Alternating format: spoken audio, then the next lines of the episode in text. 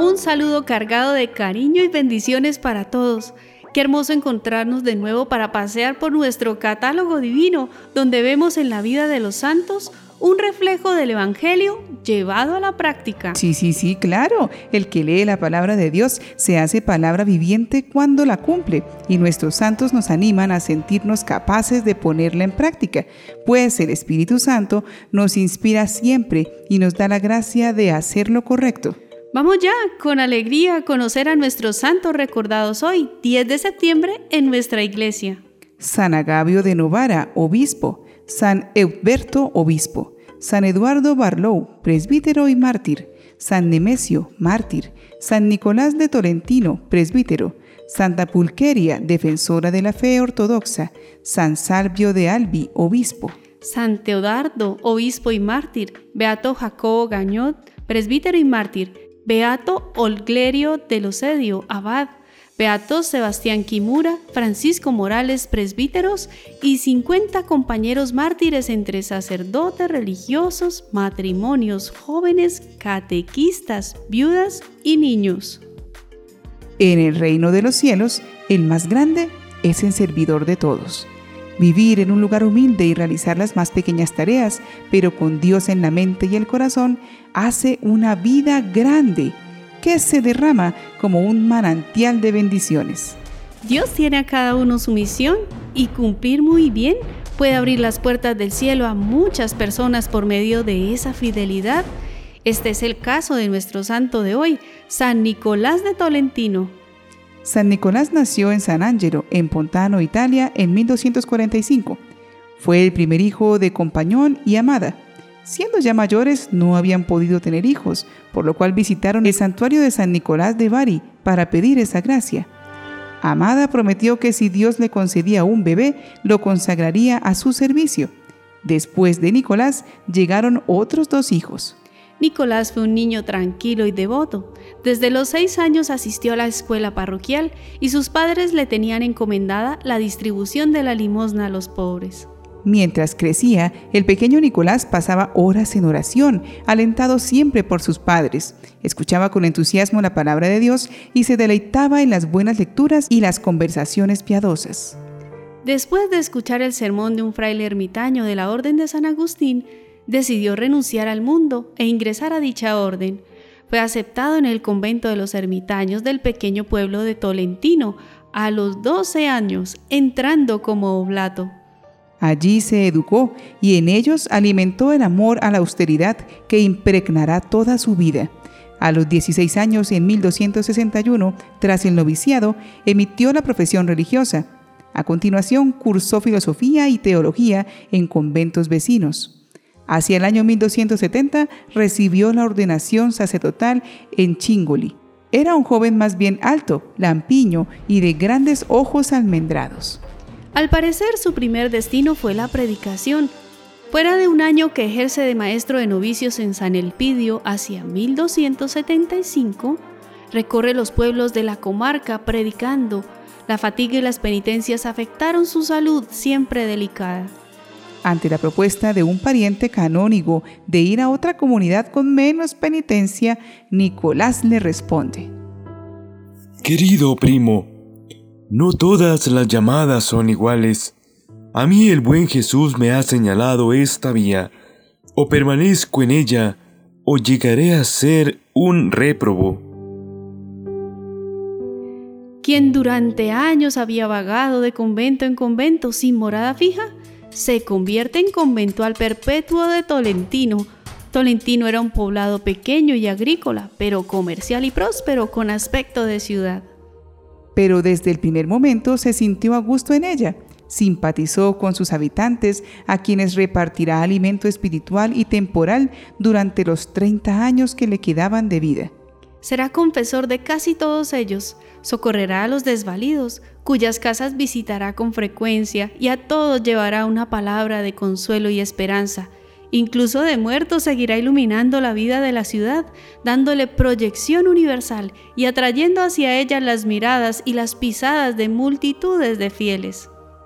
Participa en los servicios religiosos de la comunidad, la ayuda en sus necesidades económicas, incluso mendigando de puerta en puerta. Se preocupa de la marcha de la obra del convento en construcción y sobre todo se entrega a la oración y al alivio de las necesidades de los fieles.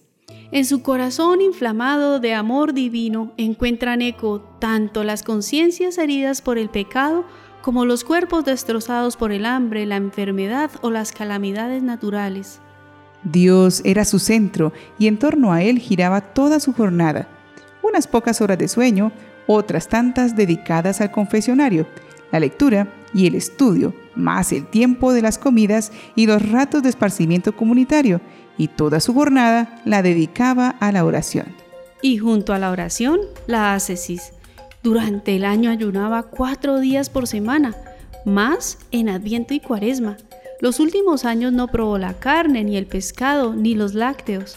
Se alimentaba a base de legumbres, verduras y pan, y a menudo desazonaba los alimentos con una buena dosis de agua fría o el abuso de condimentos. Algún día a la semana se concedía algún vasito de vino, aunque de ordinario lo mezclaba con agua. Particularmente reacio se mostró al consumo de la carne, y aún entonces se las ingenió para conjugar la obediencia con la mortificación. En una ocasión llevó a la boca un trocito de ave y lo demás lo envió a otros religiosos enfermos.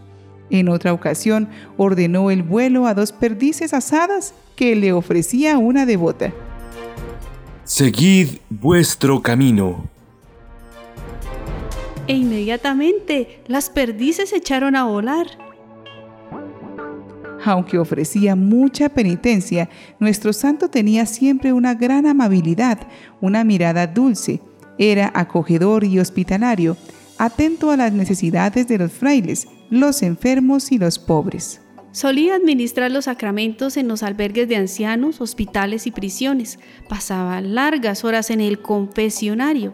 Sus exhortaciones confesando o dando catequesis llegaban siempre al corazón y dejando huellas que perduraban para siempre en quienes lo oían. También, con el poder del Señor, realizó innumerables milagros en los que les pedía a los beneficiados. No digan nada sobre esto denle las gracias a Dios, no a mí. No menos de 100 pobres socorría en sus últimos años.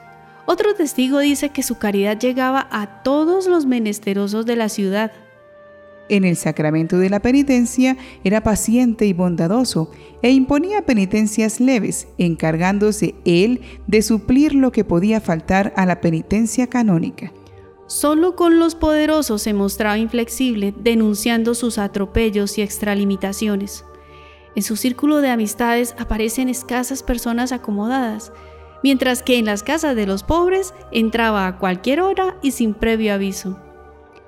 La vida de San Nicolás refleja a la primitiva espiritualidad de la orden y de ese modo la hace más visible, afirmando doctrinas y prácticas religiosas como la adoración eucarística, la confesión auricular, la oración por los difuntos o la doctrina del purgatorio, destinadas a dejar profunda huella en la vida cristiana de los siglos futuros.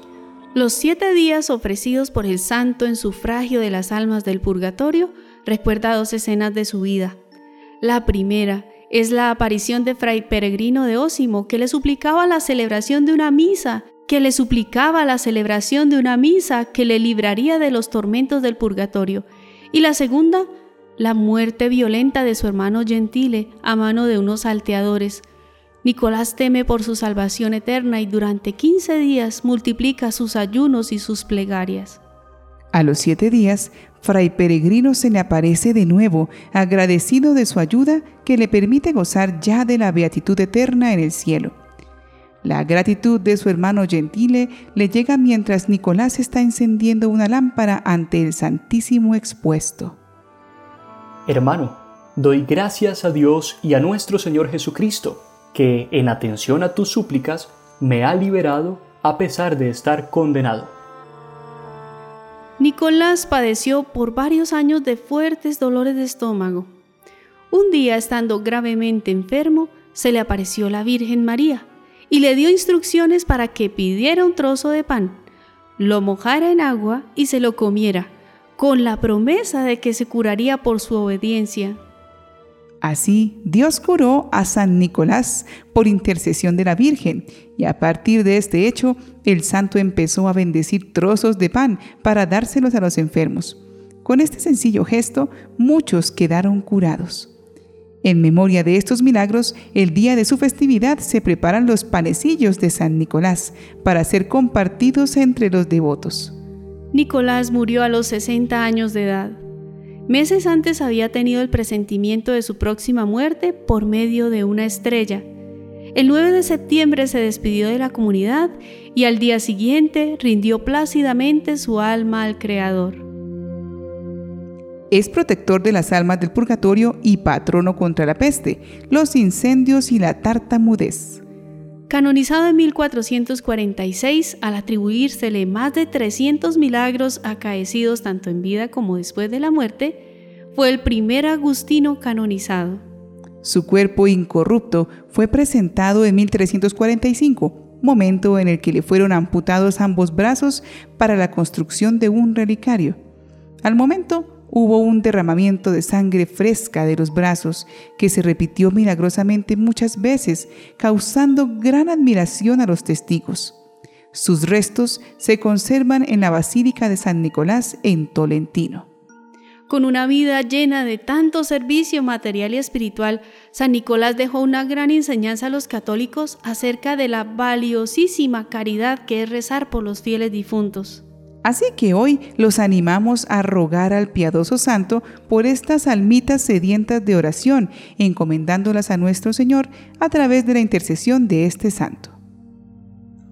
Oh glorioso protector de las almas del purgatorio, San Nicolás de Tolentino, con todo el afecto de mi alma, te ruego que interpongas tu poderosa intercesión en favor de esas almas benditas, consiguiendo de la divina clemencia la condonación de todos sus delitos y sus penas, para que saliendo de aquella tenebrosa cárcel de dolores, vayan a gozar en el cielo de la visión beatífica de Dios. Y a mí, tú devoto siervo, alcanzadme, oh glorioso Santo, la más viva compasión y la más ardiente caridad hacia aquellas almas queridas. Amén. Algo que destaca en San Nicolás es el equilibrio en sus relaciones a pesar de la austeridad de su vida. Uno pensaría que una persona que come poco, duerme poco y está todo el día oyendo los dramas y sufrimientos de tanta gente, podría ser alguien estresado y complicado con un rostro y palabras duras. Nada de eso. Uno de los fines de la penitencia es crecer en el autodominio. Allí está una de las bases de la santidad. Solo una persona que descubre que puede ser feliz sin tener su vida en un lecho de rosas puede vivir la santidad de una manera natural y consciente. A través del autodominio que se aprende cuando se ayuna, se evita decir cosas innecesarias o se tolera el maltrato de alguien, se descubre que uno puede superar todo por amor y que estas molestias son transitorias. Recordemos que tener dominio propio no es ser perfecto, es simplemente decidir ser bueno, aun cuando todo me invite a lo contrario. En esto somos hijos de Dios. No es maltratarse, es aprender a controlar la voluntad, es madurar en la mente, el corazón y el espíritu. Y a un hijo que se porta así, ¿cómo le va a negar Dios un milagro? Abramos las manos para recibir una lluvia de bendiciones, viviendo de manera extraordinaria nuestra laboriosa y sencilla vida Pidamos a San Nicolás esta gracia. San Nicolás de Tolentino, ruega por nosotros.